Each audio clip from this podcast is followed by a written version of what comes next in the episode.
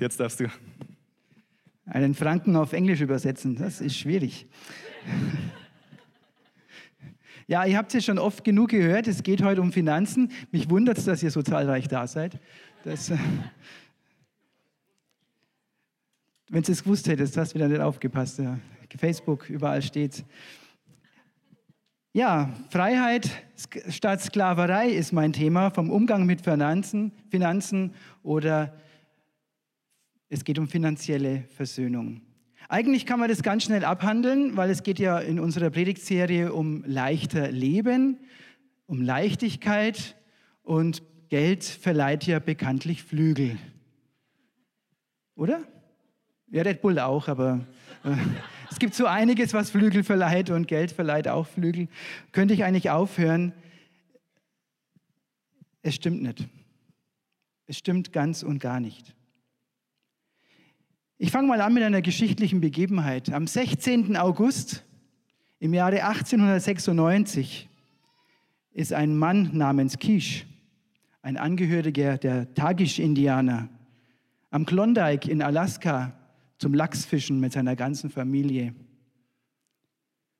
Und wie er da so läuft und im Fluss da so guckt und so mal so, was weiß ich, beim Lachsfangen, ich weiß nicht, ob er es mit den Händen gemacht hat oder mit Netzen, keine Ahnung, oder mit Angeln, die Bären machen das ja mit ihren Tatzen, aber na gut.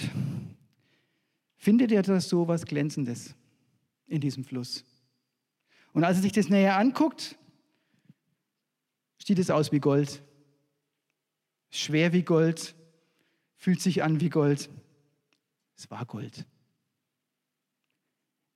Wenn man guckt, was nach diesem 16. August des Jahres 1896 mit Hunderttausenden von Menschen passiert ist, was mit dieser Landschaft am Yukon und am Klondike und am Zusammenfluss der beiden Flüsse passiert ist und was überhaupt in der ganzen Welt daraufhin passiert ist, dann kann man nicht sagen, Geld verleiht Flügel, sondern Geld hat eine unglaubliche Anziehungskraft, eine unglaubliche Macht. Und um Geld zu bekommen, tun Menschen Sachen, man glaubt es nicht. Ich habe ein schönes Bild mit dabei. Das ist uralt, das ist aus diesem Jahre 1896 oder 1897. Das ist der Chilkut-Pass. Es gab Hunderttausende von Amerikanern, die nicht in der Lage waren, finanziell an die Ostküste, zu, äh, an die Westküste zu reisen und mit dem Schiff nach Alaska zu fahren, die Flüsse hoch und dann dort auszusteigen und sich dann das Gold mitzunehmen, sondern es gab so viele Hunderttausend, die so arm waren, dass sie zu Fuß losgelaufen sind durch ganz Kanada oder halb Kanada durch bis dann nach Alaska, um dort auch an diesem Gold teilzuhaben, um auch Gold zu entdecken, zu finden und reich zu werden. Und dieser Chilkut-Pass, an dem sind Tausende von Menschen auch gestorben. Könnt ihr euch das sind, sind einzelne Menschen, das sind keine Ameisen, die da drauf sind. Ne? So einer nach dem anderen den Pass hoch. Kälte, Entbehrung. Die meisten haben mehr als ein Jahr gebraucht, um überhaupt dort in Alaska anzukommen. Und an der Grenze zu Alaska hat man dann gesagt, ja, wenn man bei uns einreisen möchte, muss man mindestens 500 Kilogramm Lebensmittel dabei haben, weil wir wollen ja hier, dass eine Hungersnot ausbricht. Also grausam. Der Goldrausch zeigt, was eine Wirkung Geld auf den Menschen ausübt. Ihr ganzes Leben, ihr ganze Familien, ihre Heimat, ihre Gesundheit und ihre Sicherheit. Einfach so aufgegeben, um ins Unbekannte zu gehen, um zu Geld zu kommen, um reich zu werden. Wie gesagt, die meisten von denen haben das zu, zu Fuß versucht. Alles wird dem Geld untergeordnet in so einem Goldrausch. Und wenn man so auch in unsere Zeit hineinblickt oder generell einfach mal so Menschen anschaut, Gesellschaften anschaut, dann stellt man fest, es gibt nicht viele Dinge, die in der Lage sind, unser Leben so komplett durcheinander zu werfen wie Geld, wie Finanzen oder auch wie finanzielle Probleme. Und wenn bei einem Menschen das Finanzielle aus dem Ruder läuft, dann wird da ein gewaltiger Druck freigesetzt. Die Menschen, die gehen nicht mehr ins Telefon, Sie öffnen keine Post mehr, sie lesen keine E-Mails und die Angst frisst sich so durchs Leben hindurch. Sie können nicht mehr schlafen und die Gedanken kreisen nur noch um dieses finanzielle Problem. Und viele Menschen sagen, ich habe das Gefühl, mir fehlt die Luft zum Atmen. Das kann Geld, in dem Fall das Problem mit Geld, mit einem Menschen machen. Und du kannst dein Leben perfekt gestalten. Du kannst ein perfektes Zeitmanagement haben, terminlich absolut fit sein, gesund kannst du sein, du kannst sportlich sein, voller Energie. Wenn dein Verhältnis zu Geld gestört ist, hast du ständig das Gefühl, irgendwie, dass dir jemand die Luft zum Atmen nimmt.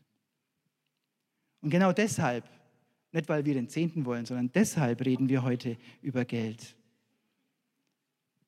Natürlich finanzieren wir uns ausschließlich hier als Gemeinde über Spenden, aber darum soll es heute nicht gehen. Es geht um dich und es geht um mich. Und wenn wir ins Neue Testament hineingucken, dann geht es im gesamten Neuen Testament von Anfang bis knapp zum Ende, bis zur Offenbarung, geht es in Geschichten, in Ereignissen, in Gleichnissen häufiger um Geld als um Glaube, Liebe oder Gnade. Jesus spricht ständig über Geld. Und Jesus geht sogar so weit zu sagen, und das haben wir jetzt gerade auch in diesem Beispiel, und das Bild ist noch da am Klondike River, an diesem Beispiel auch nochmal gemerkt, Jesus rückt das Geld in die Nähe eines Gottes, eines Götzen. Er nennt ihn Mammon. Mammon ist, ist, ist nicht hebräisch, sondern das ist, ähm, wie heißt es, aramäisch und heißt einfach nur Vermögen. Und Jesus nennt jetzt diesen neuen Gott, dieses, diesen Geldgott Mammon und sagt, du kannst nicht beiden Herren dienen, dem Gott des Himmels und dem Gott des Geldes. Und so macht Jesus ein Spannungsfeld auf und sagt, ihr müsst euch entscheiden. Ein Professor für praktische Theologie an der Humboldt-Universität hat neulich ein, ein äh, Interview gegeben, das war der Rolf Schieder, und er schreibt oder sagt in diesem Interview, Geld wird für die Menschen ganz, ganz schnell zu einer dämonischen Macht, wenn ihr nicht aufpasst. Und da Leichtigkeit reinzubringen, das ist ja das, was der Kai von mir verlangt hat, ähm, das ist gar nicht so einfach. Ich möchte es mit einer Begebenheit der Bibel untermalen, weil hier ist jemand zur Leichtigkeit gelangt und ähm, ich glaube, das kann uns heute im Gottesdienst und in der Predigt ganz gut leiten. Lukas Evangelium, Kapitel 19, die Verse 1 bis 10. Ich lese uns das mal vor. Jesus ging nach Jericho hinein und zog durch die Stadt. In Jericho lebte ein Mann namens Zachäus. Er war der oberste Zolleinnehmer in der Stadt und war sehr reich. Er wollte unbedingt sehen, wer dieser Jesus sei aber er war klein und die Menschenmenge versperrte ihm die Sicht. So lief er voraus und kletterte auf einen Maulbeerfeigenbaum, um Jesus sehen zu können, denn dort musste er vorbeikommen. Als Jesus an die Stelle kam, schaute er hinauf und redete ihn an. Zachäus, komm schnell herunter, ich muss heute dein Gast sein. Zachäus stieg schnell vom Baum und nahm Jesus voller Freude bei sich auf. Alle sahen es und murrten und sie sagten, bei einem ausgemachten Sünder ist er eingekehrt. Aber Zachäus wandte sich an den Herrn und sagte zu ihm, Herr, ich verspreche dir, ich werde die Hälfte meines Besitzes den Armen geben. Und wenn ich jemand zu viel abgenommen habe, will ich es ihm vierfach zurückgeben. Darauf sagte Jesus zu ihm, heute ist dir und deiner ganzen Hausgemeinschaft die Rettung zuteil geworden. Auch du bist ja ein Sohn Abrahams. Der Menschensohn ist gekommen, um die Verlorenen zu suchen und zu retten. Ich weiß nicht, wie viele von euch in einer Kirche oder einer Gemeinde groß geworden sind, wo man regelmäßig sonntags in den Gottesdienst ging. Da gibt es ja auch die Sonntagsschule oder bei uns die Kinderkirche. Und da ist es ja schon eine der ersten Geschichten, die man dann auch dort auch hört und liest. Da gibt es Kinderlieder über diesen Zachäus und es gibt wunderschöne Kinderzeichnungen, wie er da auf den Baum krabbelt und Jesus von unten dann nach oben ruft, ich muss heute bei dir einkehren. Eine tolle Geschichte, ich glaube, die meisten von uns kennen sie. Und zunächst ist es ja einfach nur so kurz und prägnant, wie es hier im Evangelium beschrieben ist, einfach nur logisch. Der Typ war klein und über die Köpfe der anderen konnte er nicht hinwegsehen. Also hat er sich eine erhöhte Stelle gesucht. Das war halt dieser Maulbeerfeigenbaum, wie es hier in der Übersetzung heißt. Ist irgendwie schon drollig, ne? goldig, irgendwie so nett steigt er auf den Baum. Wäre es auch alles unter normalen Umständen? Ist aber nicht normal. Wenn wir den Text genau anschauen und auf einzelne Worte blicken, stellen wir fest, Zachäus war sehr, sehr reich. Er war der Oberste, der Zolleinnehmer. Das war ein geachteter und auch gefürchteter Mann. Ein Mann des öffentlichen Lebens in Jericho.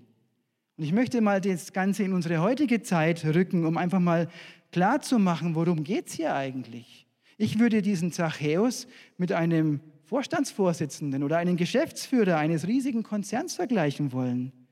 Das sind solche sehr, sehr reichen Menschen, deren Reichtum nicht immer auf redlich verdientem Geld ruht, beruht.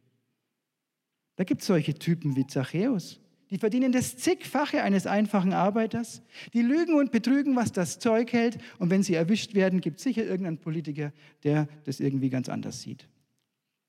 Sie beuten schamlos die Erde aus. Es gibt unfassbare Betrügereien, zum Beispiel um giftige Autoabgase. Es werden Kinder ausgebeutet, um billigste Rohstoffe aus der Erde zu holen. Es werden Kinder ausgebeutet, um auf Plantagen zu arbeiten, die mit Pestiziden verseucht sind, damit der Kaffee und die Bananen noch billiger verkauft werden können. Ethik und Moral stehen unterhalb der Gewinnmaximierung. Das sind solche Menschen wie der Zachäus. Es geht darum, reich zu werden. Es geht darum, Geld zu scheffeln. Muss da nicht den Klondike da hochlaufen oder diesen Schildkrötenpass überwinden, sondern das geht auch mit solchen Mitteln. Und so einer war Zachäus. Hochgeachtet, auf jedem Ball dabei, bei den Festspielen begrüßt mit Tamtam und Presse. Unglaublich reich, unglaublich mächtig, unglaublich skrupellos. Das war Zachäus. Und jetzt muss man sich die Frage stellen, was bringt so einen Mann dazu, sich der Lächerlichkeit preiszugeben, in aller Öffentlichkeit auf so einen Baum hinaufzusteigen der hat bestimmt so eine Tunika angehabt und die musste sich dann irgendwie so hochziehen und dann da so den Baum da hoch. Also ein lächerliches Bild, vielleicht sogar ein erbärmliches Bild. Was bringt ihn dazu, das zu tun? Nur weil ein Wanderprediger vorbeikommt?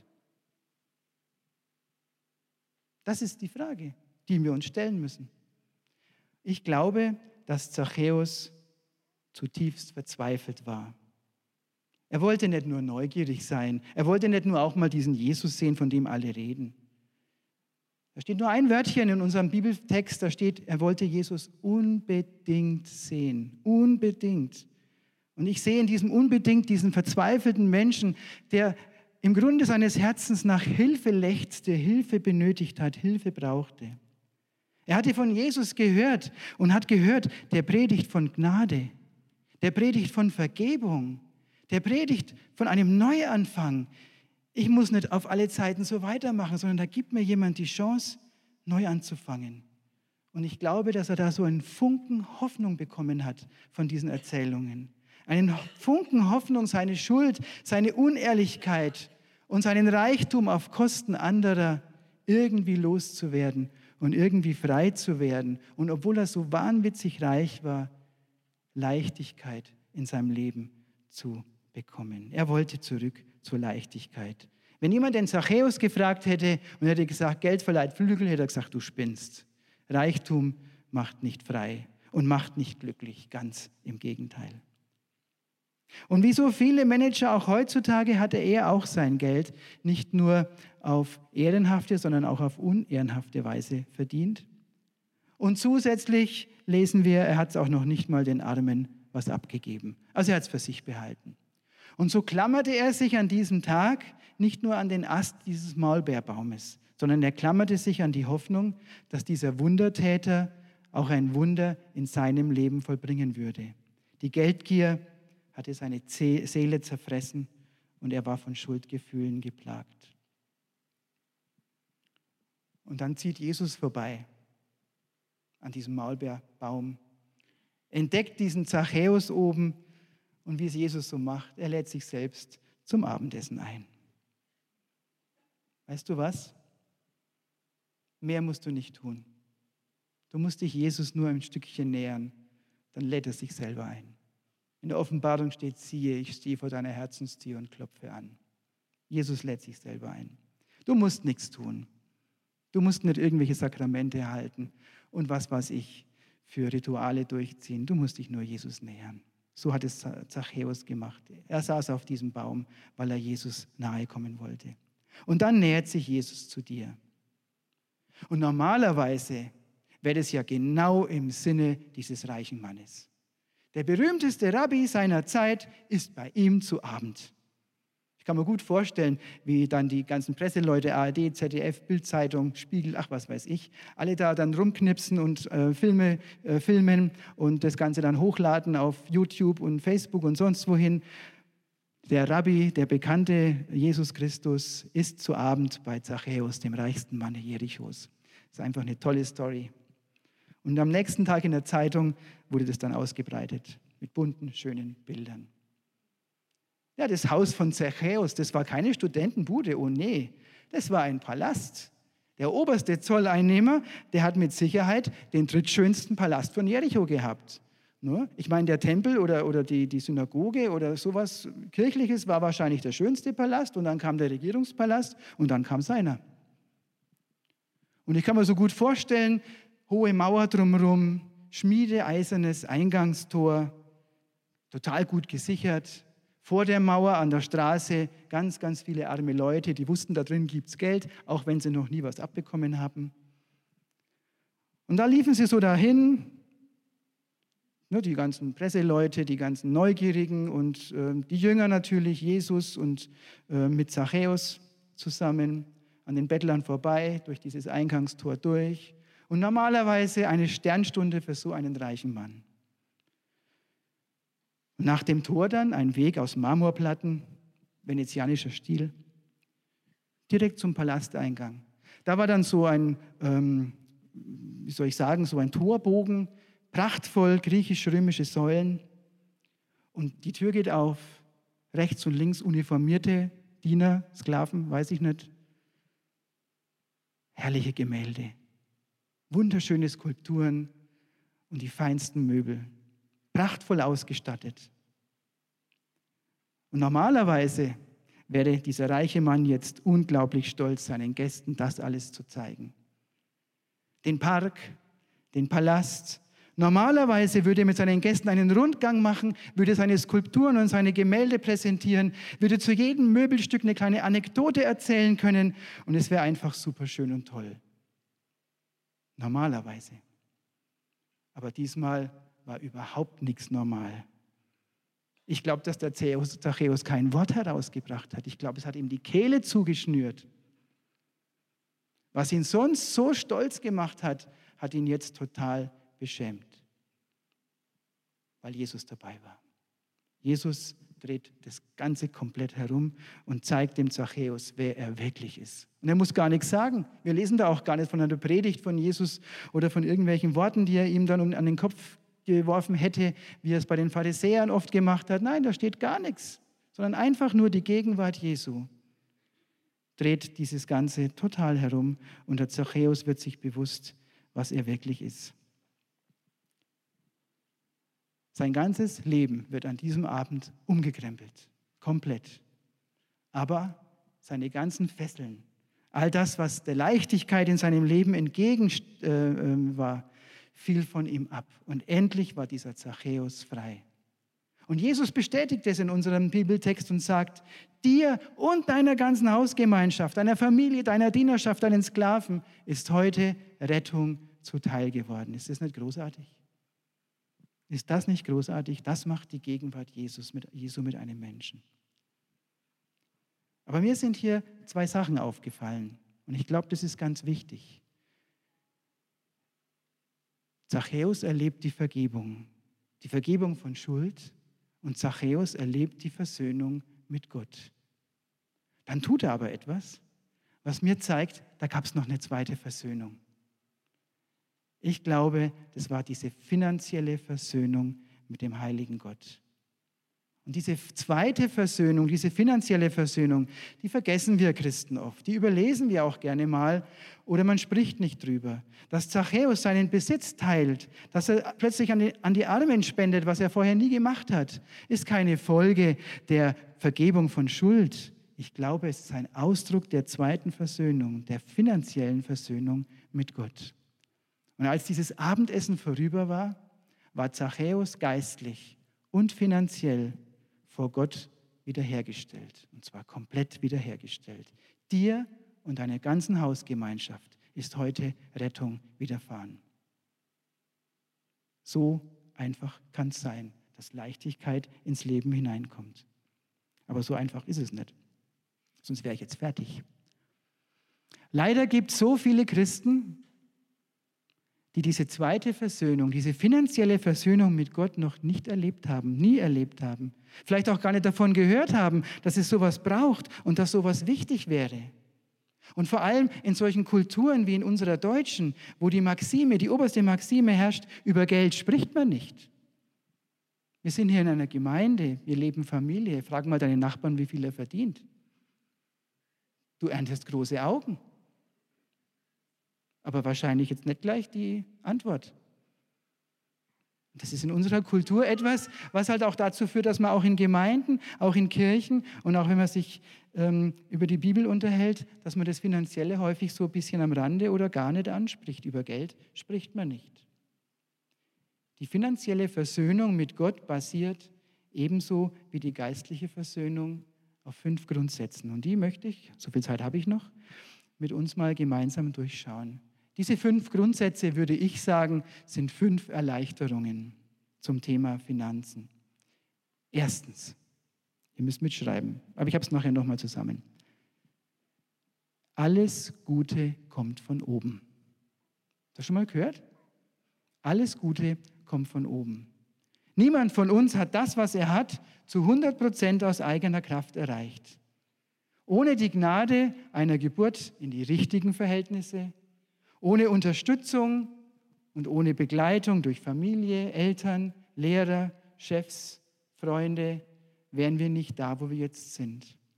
Jakobus sagt es einmal in der Bibel, im Jakobusbrief, im ersten Kapitel, der Vers 17, äh, ja, äh, doch, ähm, Jakobus 1, 17, da schreibt er, alles, was gut und vollkommen ist, wird uns von oben geschenkt, von Gott, der alle Lichter des Himmels erschuf. Alles, was gut und vollkommen ist, kommt von Gott. Das ist auch ein Lied, das wir ne, immer wieder gerne singen. Das stammt von Jakobus. Alles Gute kommt von oben. Es gibt keine Self-Made-Millionäre oder Millionärinnen. Wir sind Kinder eines liebenden Vaters, der uns alles anvertraut hat, was wir haben. Der uns anvertraut hat, was wir können und der uns anvertraut hat, was wir wissen. Gott lädt uns ein, das für sein Reich einzusetzen. Und es ist egal, wie viel es ist und was es ist. Wenn wir so eine Einstellung haben, alles Gute kommt von oben, dann ist die erste Erleichterung eigentlich perfekt. Dann macht es nämlich mit mir ein dankbares Herz. Es passt. Herr, du hast es gut gemacht. Ich bin, du bist eine geniale Idee Gottes. Und er hat dir genau das gegeben, was du brauchst. Das ist der erste Grundstein, die erste Erleichterung, für ein befreites finanzielles Leben. Das ist nicht meins, es wurde mir geschenkt. Alles Gute kommt von oben. Der zweite Grundsatz, die zweite Erleichterung, fröhlich in Gottes Rahmen. Jetzt wird es herausfordernder. Weil uns, gerade uns in, unseren, ähm, in unserer westlichen Kultur, ist von Kind auf eingetrichtert worden, immer mehr zu haben, zu wollen, immer mehr zu haben zu wollen, immer weiter die Leiter hinaufzusteigen, immer mehr, immer größer, unseren Wohlstand kontinuierlich zu vermehren, Dinge anzusammeln, anzuhäufen. Es gibt Menschen, die werden krank davon, vom Dinge anhäufen und sammeln und werden es nicht mehr los. Wir sitzen einer gewaltigen Lüge auf, die uns weismacht, es würde mir besser gehen, wenn ich einen besser bezahlten Job hätte. Es würde mir besser gehen, wenn ich eine schönere Wohnung hätte. Es würde mir besser gehen, wenn ich ein schnelleres Auto hätte. Es würde mir besser gehen, wenn ich etwas mehr Geld hätte.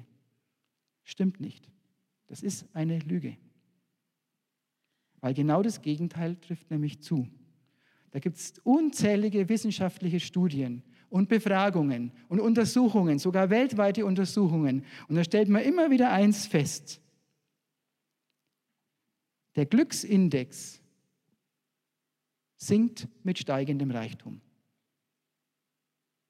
Das muss man sich auf der Zunge zergehen lassen. Der Glücksindex sinkt mit steigendem Reichtum.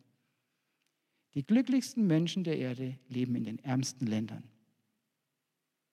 Die unglücklichsten Menschen der Erde leben in den reichsten Ländern. Das ist nur ein Beispiel. Da gibt es so Gallup-Umfragen jedes Jahr, die so einen Glücksindex erheben, Zufriedenheitsindex äh, erheben und die stellen es immer wieder fest. Die glücklichsten und zufriedensten Menschen auf der Erde findet man in den bitterärmsten Ländern. Ich möchte ein biblisches Beispiel dazu anbringen. Da ist keiner besser prädestiniert dafür als Paulus. In seinem Brief an die Philipper im Kapitel 4, die Verse 11 bis 13 schreibt Paulus, nicht, dass ich etwas gebraucht hätte. Ich habe gelernt, mit dem zufrieden zu sein, was ich habe. Ob ich nun wenig oder viel habe, ich habe gelernt, mit jeder Situation fertig zu werden. Ich kann einen vollen oder einen leeren Magen haben, Überfluss erleben oder Mangel leiden. Denn alles ist mir möglich durch Christus, der mir die Kraft gibt, die ich brauche.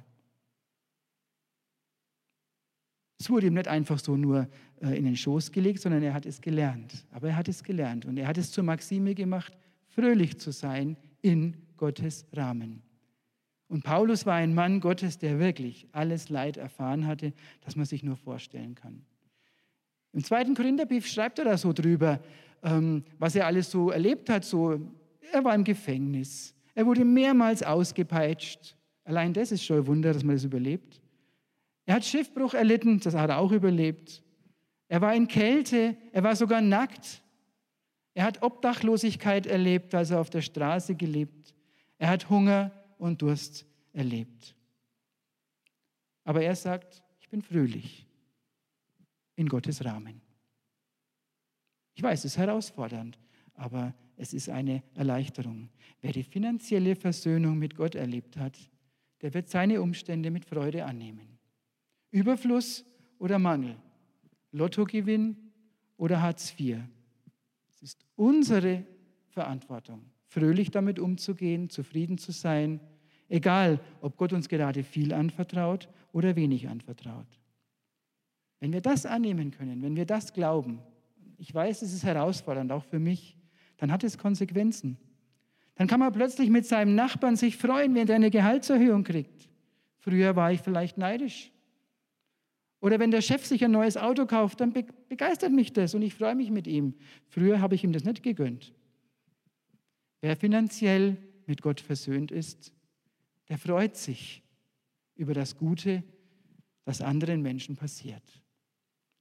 Wer finanziell mit Gott versöhnt ist, freut sich über das Gute, das anderen Menschen passiert. Es gibt noch einen Bereich, der hier auch dann konsequent ähm, oder Konsequenz dann erfordert. Das betrifft auch den Bereich der Schulden. Schulden haben, also Schulden haben, blöd, ne? Schulden haben ist, passt nicht.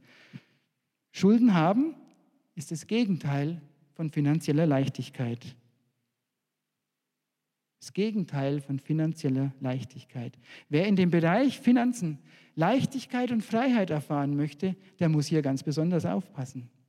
Ich möchte jetzt hier keine Gesetzmäßigkeit draus machen, aber Schulden könnte man darauf zurückführen, dass ich einfach mehr will, als Gott mir momentan gibt.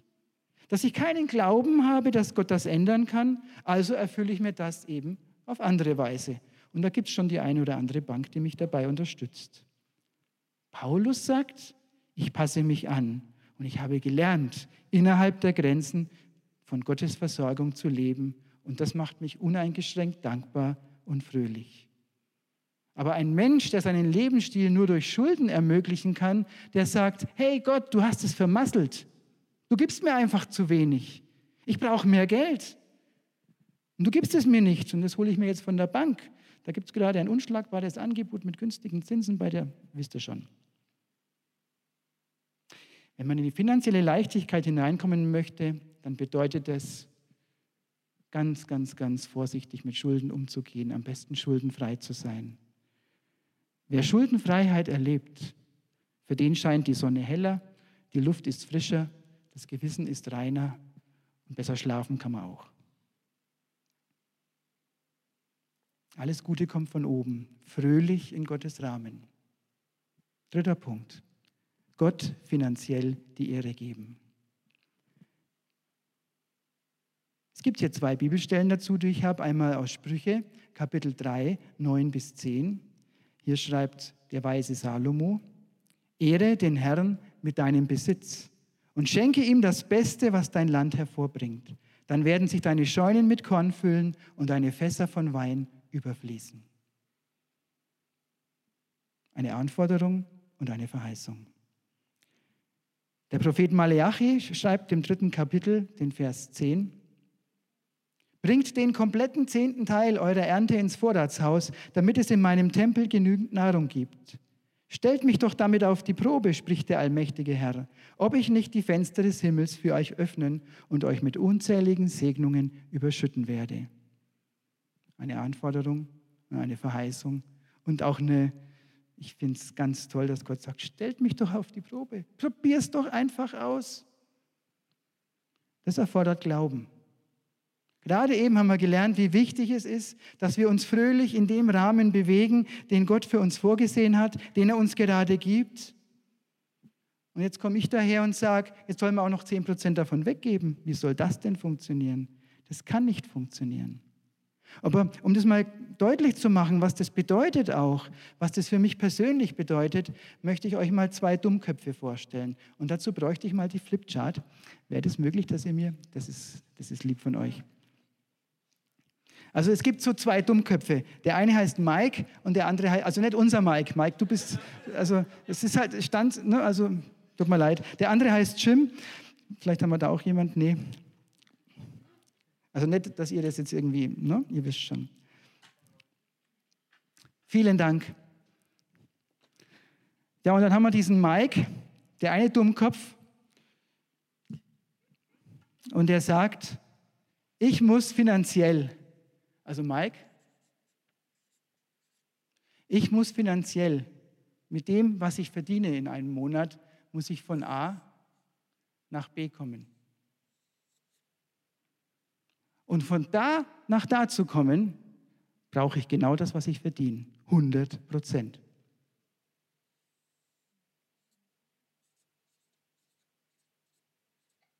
Kann man das lesen? Einigermaßen? Mike kommt mit dem, was er verdient, von A nach B. Er lebt fröhlich im Rahmen dessen, was Gott ihm gegeben hat. Er braucht nicht mehr, aber auch nicht weniger und er kommt mit diesen 100 Prozent dahin. Und alles ist gut. Und das ist auch okay und es ist auch in Ordnung und es ist auch keineswegs irgendwie, ähm, soll ich sagen, überheblich oder wie auch immer, sondern er hat das und damit kommt er von da nach da. Das ist Mike. Also nicht der Mike, sondern der andere Mike. Jetzt kommt der Jim. Der Jim hat die gleiche Herausforderung. Er muss von A nach B. Er hat auch 100% Gehalt. Wenn du mich fotografierst mit Photoshop, die Frisur noch ein bisschen. Äh, Entschuldigung. Ähm, ja, also er muss auch von A nach B und er hat auch 100% Gehalt. Aber jetzt sagt dieser Jim, sehr Dummkopf, irgendwie kriege ich das hin mit 90 Prozent, weil 10 Prozent gebe ich ins Vorratshaus in meine Gemeinde. Der Mike sagt mit gutem Recht, du Dummkopf, das wird nicht funktionieren, du wirst straucheln. Der Jim sagt, Mike, du bist der Dummkopf, weil Diese 10 Prozent, die mir jetzt fehlen, die fehlen mir nämlich gar nicht. Die sind bei Gott. Und das, was hier noch fehlt, das wird mir Gott dazugeben. Aber er wird mir noch viel mehr geben. Er wird mich segnen und ich werde an diesem Punkt C sein, den du nie sehen wirst. An dem bleibst du nämlich hängen. Das ist langweilig, was du da tust. Ich bin da jemand, der einfach auch mal was wagt, was, was ähm, was, sich was traut und einfach nur auf Gott vertraut. Weil Gott sagt, stell mich doch auf die Probe, ob ich nicht die Fenster des Himmels für euch öffnen und euch mit unzähligen Segnungen überschütten werde. Da möchte Gott uns eigentlich haben. Nicht da. Da kommst du mit eigener Kraft hin, aber nicht weiter. Ich glaube, der Verheißung, die Gott mir gegeben hat, sagt der Jim. Jim hat in der Bibel entdeckt, dass der Ort C der Ort ist, an dem Gott uns segnet, an dem er uns seine Gnade erweist. Jim hat keine Ahnung, wie das aussehen wird, aber er hat eine Ahnung davon, dass das viel lohnender, viel aufregender sein wird, als bei Punkt B die Reise zu beenden. Und so hält der Mike den Jim für einen Dummkopf und der Jim hält den Mike für einen Dummkopf. Die Frage ist, welcher Dummkopf willst du sein? Punkt 4. Einfach vorsorgen. Sprüche Kapitel 6, die Verse 6 bis 8. Hier schreibt, das kann man woanders nachlesen, und zwar im ersten Könige, hier schreibt der weiseste Mann der Erde. Und zwar der weiseste Mann, den es bis dahin gegeben hat und der weiseste Mann, den es jemals auf der Erde geben wird. Salomo. Der schreibt, nimm dir ein Beispiel an der Ameise, du Faulpelz. Lerne von ihr und werde weise. Obwohl sie keinen Anführer, Aufseher oder Herrscher hat, arbeitet sie trotzdem den ganzen Sommer über und sammelt Nahrung für den Winter. Worte des weisesten Menschen der Erde. Zwei kurze Sätze und er bringt es auf den Punkt. Es wird einen Winter geben. Sammle doch für den Winter. Es gibt so viele Christen, die sagen, es braucht es nicht, Gott wird mich versorgen, wie auch immer. Aber der weiseste Mann der Erde sagt, sammle für den Winter. Und ein kleiner kostenloser Finanztipp von mir, sonst ist es teuer, aber heute mal kostenlos. Nutze doch das 10-10-80-Prinzip. Da habe ich eine Folie dazu. Das 10-10-80-Prinzip. Das ist der Finanztipp zur Leichtigkeit. 10% gehören Gott, 10% lege ich zurück und 80% sind das, was ich zum Leben habe und ausgeben kann. Wenn ihr das tut, dann wird vieles leichter. Und es gibt so technische Möglichkeiten heutzutage, das kann man ganz leicht so automatisieren, sodass ich es gar nicht vergessen kann. Ich kann sagen, am ersten jeden Monats werden 10% abgeführt, automatisiert an meine Gemeinde und 10% werden abgeführt, automatisiert auf mein Sparbuch und 80% sind am zweiten noch übrig. Und davon lebe ich dann. Das ist einfach nur so ein kleiner Tipp und es wird einfach ganz anders sein wie vorher. Einfach, Leichtigkeit, Vorsorgen. Und der letzte Punkt ist auch der wichtigste, befreit für Gottes Reden. Das ist die fünfte Erleichterung und gleichzeitig die spannendste. Aus dieser finanziellen Versöhnung mit Gott heraus könnte in unserem täglichen Leben so eine Zwiesprache mit Gott entstehen. So jeden Morgen könnte ich zum Herrn sagen, Herr Jesus, ich danke dir so sehr für deine finanzielle Versorgung.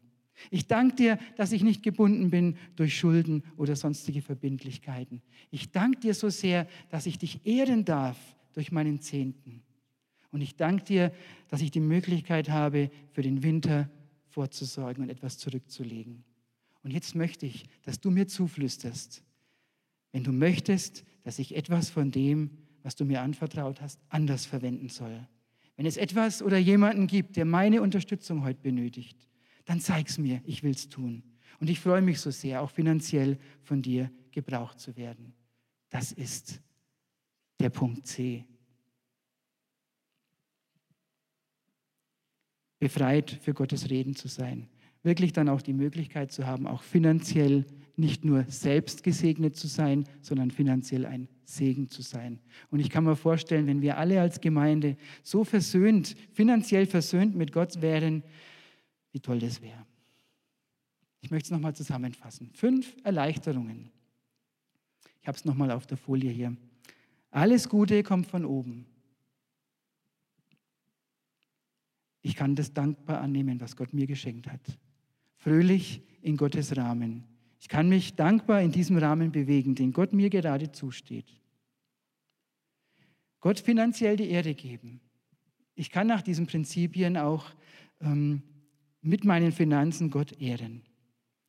Einfach vorsorgen. Es gibt einfache Möglichkeiten, um für den Winter gerüstet zu sein, um dann befreit zu sein für Gottes Reden. Die Möglichkeit zu haben, auch finanziell für andere ein Segen zu sein. Das kann für den einen was ganz Kleines sein und für den anderen was ganz Großes. Und ich kann mir vorstellen, dass einige von uns diese fünf Punkte jetzt richtig faszinierend finden. Aber ich kann mir auch vorstellen, dass andere widersprüchliche Gefühle jetzt haben unter euch und bei mir auch.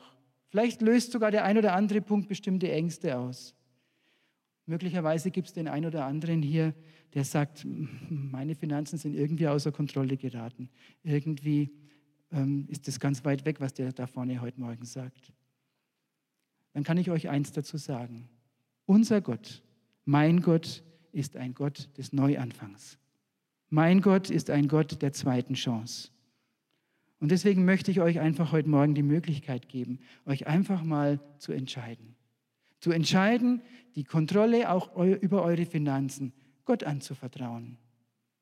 Das ist eine wichtige Entscheidung. Eine Entscheidung, die kann euer Leben verändern. Die kann sogar euer Familienleben eure, über Generationen hinweg ganz grundlegend verändern. Ich möchte jetzt einfach mal die Andrea bitten, dass du nach vorne kommst. Ist übrigens die beste Frau der Welt.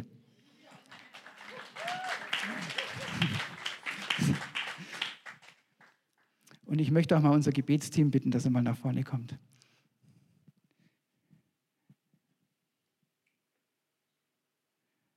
Die haben neue T-Shirts, das sieht super aus.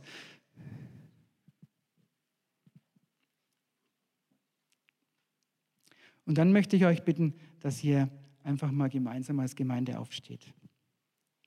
Ich möchte ein Gebet sprechen.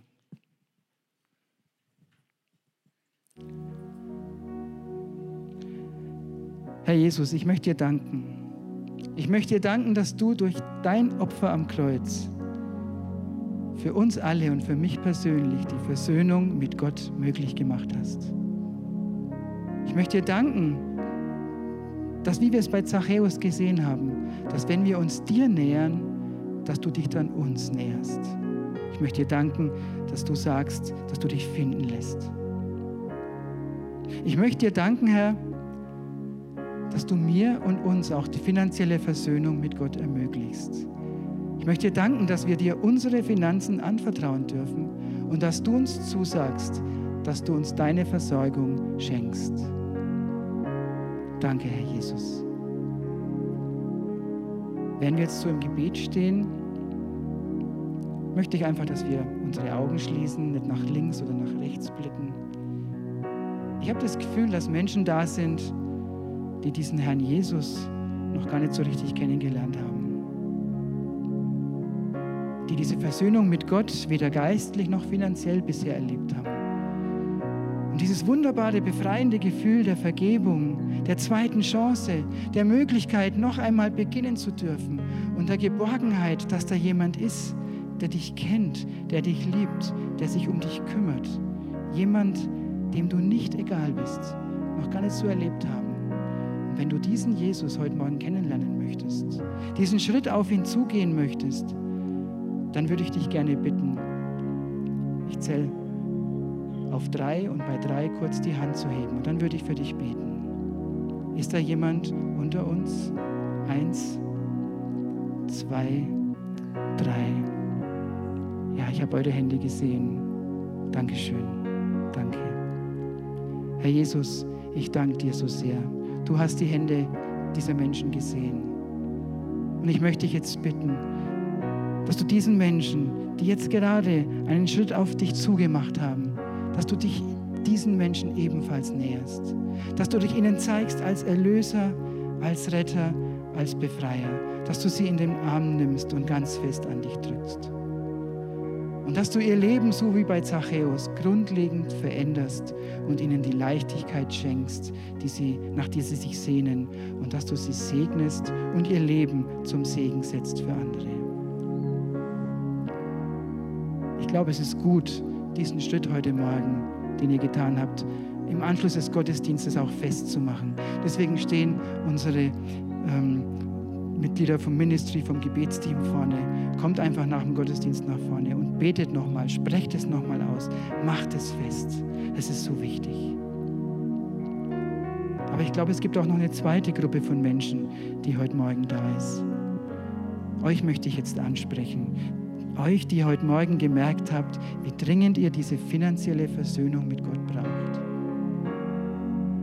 Ich möchte euch ansprechen, die ihr eure Finanzen endlich in den Griff bekommen möchtet die auch in finanzieller Hinsicht dankbar leben möchten, die diese Fröhlichkeit, von der ich gesprochen habe, erleben möchten, die eine nie gekannte finanzielle Leichtigkeit suchen und erleben möchten. Und ich möchte euch ansprechen, die ihr bei diesen fünf Erleichterungen, diesen fünf Grundsätzen entdeckt habt, dass da Baustellen sind, die einer vollkommenen finanziellen Versöhnung mit Gott im Wege stehen. Dann möchte ich auch euch bitten, auf drei eure Hände zu heben und dann würde ich für euch beten. Eins, zwei, drei. Ja, vielen, vielen Dank. Herr Jesus, du hast die Hände gesehen. Du siehst die finanzielle Not bei so vielen von uns. Herr Jesus, ich möchte dir danken, dass dir das nicht egal ist. Ich möchte dir danken, dass wir dir nicht egal sind. Herr Jesus, hier stehen wir. Wir sind blind, arm und irre. Wir haben vielleicht finanzielle Entscheidungen getroffen, die nicht gut waren, die in die Sackgasse führen, die uns jetzt Probleme bereiten, die uns auffressen, die uns den Schlaf rauben. Herr Jesus, ich möchte dir danken, dass du der Gott der zweiten Chance bist, die du diesen Menschen, die jetzt ihre Hände gehoben haben, anbietest. Du bietest uns jetzt und hier die finanzielle Versöhnung mit dir an. Das ist so großartig. Und so möchte ich dich jetzt bitten, dass du allen, die jetzt ihre Hand gehoben haben, hilfst, die richtigen Entscheidungen heute Morgen zu treffen und diese auch umzusetzen und daran festzuhalten. Ich möchte dich bitten, dass du sie in die vollständige finanzielle Versöhnung mit dir hineinführst und dass du uns alle in eine nie gekannte Leichtigkeit hineinführst. Dank sei dir dafür.